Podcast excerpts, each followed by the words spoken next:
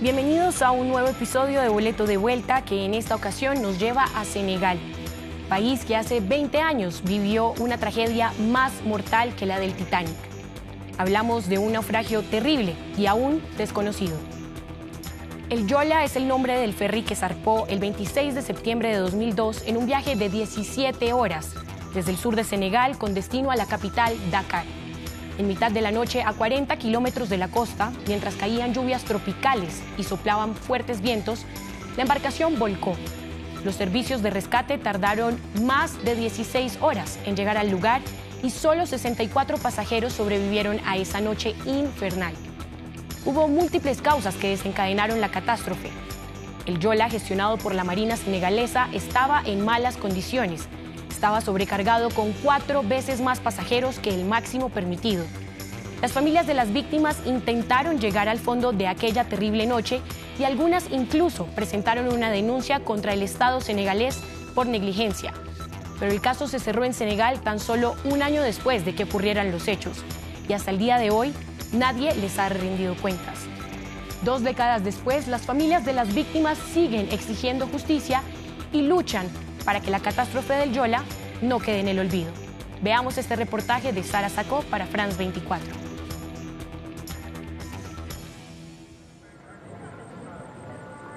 Siguinchor, la capital de Casamanche, en el sur del país. De las 1.863 muertes oficiales en el Yola, casi mil son de la ciudad. La tragedia ha dejado una profunda huella en la ciudad. Sin embargo, los lugares de memoria son escasos. Este cementerio tiene unas 40 tumbas, la mayoría anónimas. El idiota nunca sabrá si uno de ellos contiene los restos de su hermano.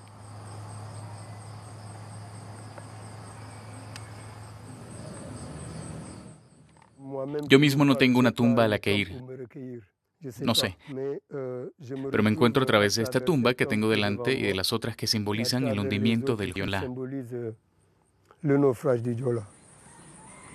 La gran mayoría de las víctimas de la Yola nunca han encontrado los restos de sus seres queridos. Al día siguiente del hundimiento solo se recuperaron 450 cuerpos. Los demás desaparecieron, hundidos siempre con el barco. Marie-Joseph también viene regularmente a visitar estas tumbas desconocidas. Tampoco encontró el cuerpo de su hija. Tampoco hizo su duelo. Me hubieran dicho que habían encontrado el cuerpo de mi hija. No vi la cara de mi hija. Con los restos sería mucho más fácil porque habríamos respetado el proceso que nos habría llevado al cementerio. Pero sin el cuerpo, no es posible. El duelo es imposible sin el cuerpo. A pesar de las promesas de los sucesivos gobiernos, lo que queda de la Yola nunca se ha recuperado del fondo del mar. La demanda de las familias de las víctimas es la misma desde hace 20 años. El barco está en el agua. Tienen los medios para recuperarlo, pero no sabemos por qué no quieren hacerlo. Desde que el barco se hundió hemos estado gritando. Hasta el día de hoy seguimos gritando, pero nuestras autoridades nunca responden al llamado. Estamos enfadados con ellos. Lo que podría aliviarnos a nosotros y a las víctimas que siguen en el fondo del océano y que no dejan de pedirnos que vengamos a sacarlas del agua es proceder al rescate y al mismo tiempo permitir a las familias hacer el duelo, es decir, liberarse.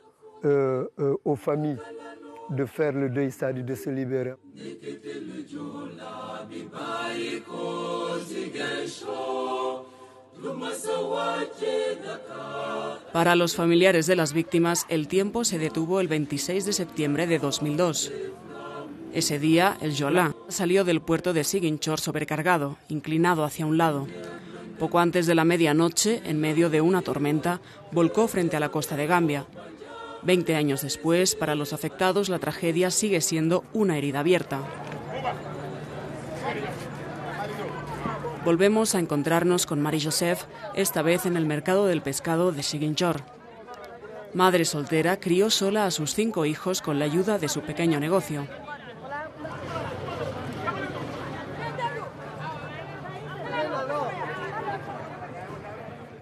Asalamu alaikum. Este es mi lugar. Cuando negocio mi pescado, lo dispongo, lo vendo aquí. Hace 20 años, su hija François, una brillante estudiante, desapareció en el ferry, llevándose las esperanzas de su madre. Cayó en ese accidente a la edad de 21 años durante su segundo año en la ciudad de Dakar, Che Antadiop. Ah, tenía la esperanza de que tal vez fuera ella la que Dios me había enviado para secar mis lágrimas algún día. Porque a mi edad, como ven, normalmente no debería estar aquí. Porque sé quién era mi hija. Estaba dispuesta a hacer cualquier cosa por mí. Hoy no me habría dejado en ese mercado, y aquí estoy ahora. Estoy aquí de por vida. Al igual que las familias de las víctimas que lo solicitaron, Marie-Joseph fue indemnizada por el Estado hace unos años. Recibió 10 millones de francos CFA, algo más de 15.000 euros. Veinte años después, a la pena se suma la amargura, la sensación de una vida desperdiciada. Dieron 10 millones. ¿Qué son 10 millones por 20 años? Usted, la madre o el padre, no ha visto el cuerpo de su hijo. ¿En qué se convertirá? Ser una persona medio loca. Si existe eso, será medio loco. Tendrá un traumatismo en la cabeza, en el cerebro. Así es.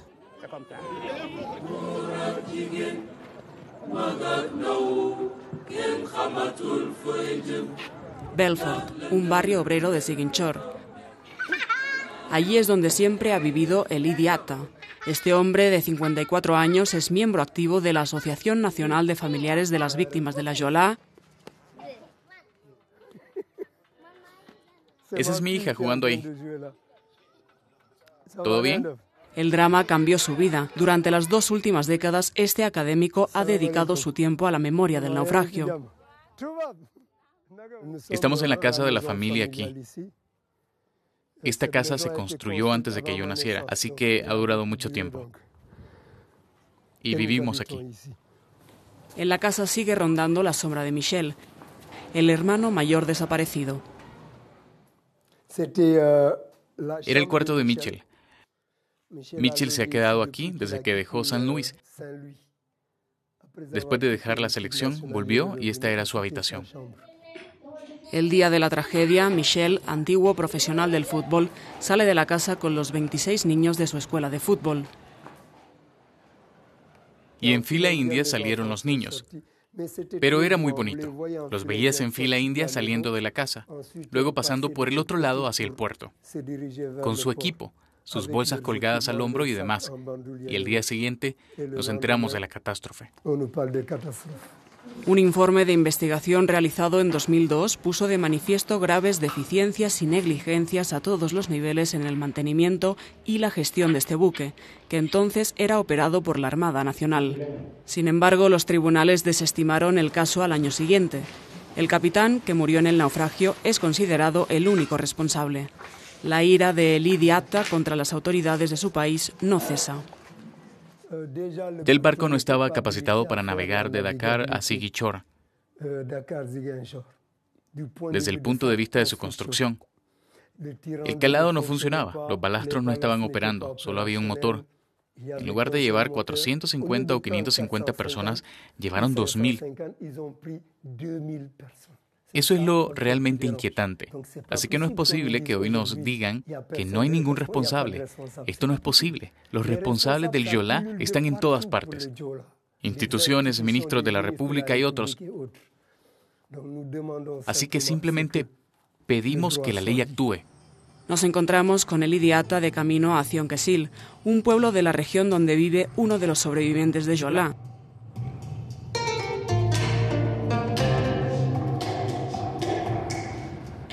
Actualmente el Yola nos ha reconstituido. Todos somos una familia, así que los sobrevivientes significan mucho para nosotros. Usenu Jiva tenía 34 años en el momento del naufragio. Es uno de los 64 sobrevivientes de Yola donde los muertos fueron casi 2.000. Este profesor cultiva su huerto en su tiempo libre. Es un amigo desde hace mucho tiempo. Hemos sufrido al mismo tiempo. Puedo decir que fue el Yola el que nos unió. Sé que es muy complicado para ellos que realmente han vivido este naufragio y que no han tenido un acompañamiento que les permita superar esta experiencia traumática. Porque Eusenu ha recorrido un largo camino. En el momento de la tragedia, el joven comerciante, lleno de planes, viajaba de ida y vuelta a Dakar. Unas 15 personas de su pueblo subieron al barco ese día. Sus amigos y su propio hermano nunca volvieron. Tenía miedo de las preguntas porque todo el mundo vendría a preguntarme, ¿qué pasa con mi hijo? ¿Qué pasa con mi hijo? Ve la familia que está aquí. Son vecinos directos que han perdido a su hijo mayor. Así que vendrían a preguntarme, ¿y el otro lo has visto? ¿Cómo ocurrió? Así que para evitar todo esto, preferí vivir en la clandestinidad. Vivir como un sobreviviente no es algo fácil, es difícil. Hoy Usenu es capaz de poner palabras a la pesadilla que vivió. El 26 de septiembre de 2002, unos minutos antes de la medianoche, el joven se encontraba en el gran comedor del ferry. Era una multitud. Eran muchos y el agua se los tragó en el restaurante donde se cortó la luz. Los veía morir juntos y gritaban hasta perder la voz.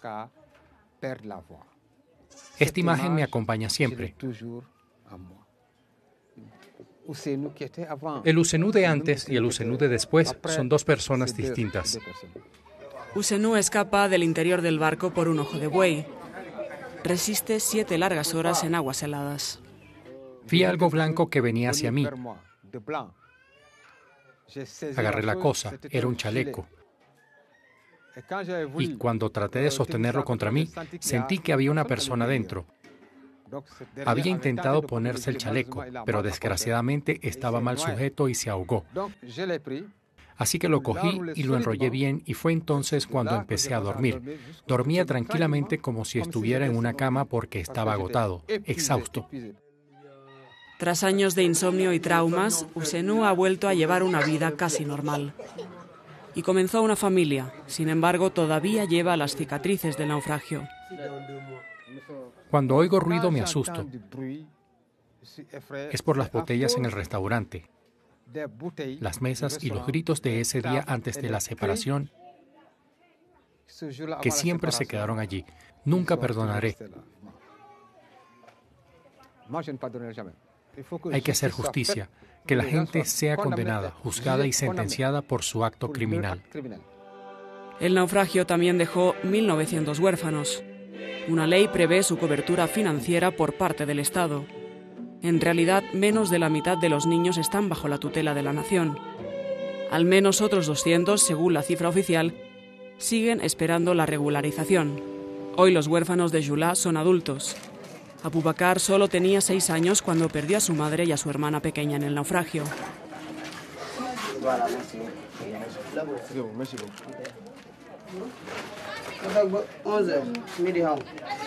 Si no estoy en la universidad, ayudo a mi padre en la tienda.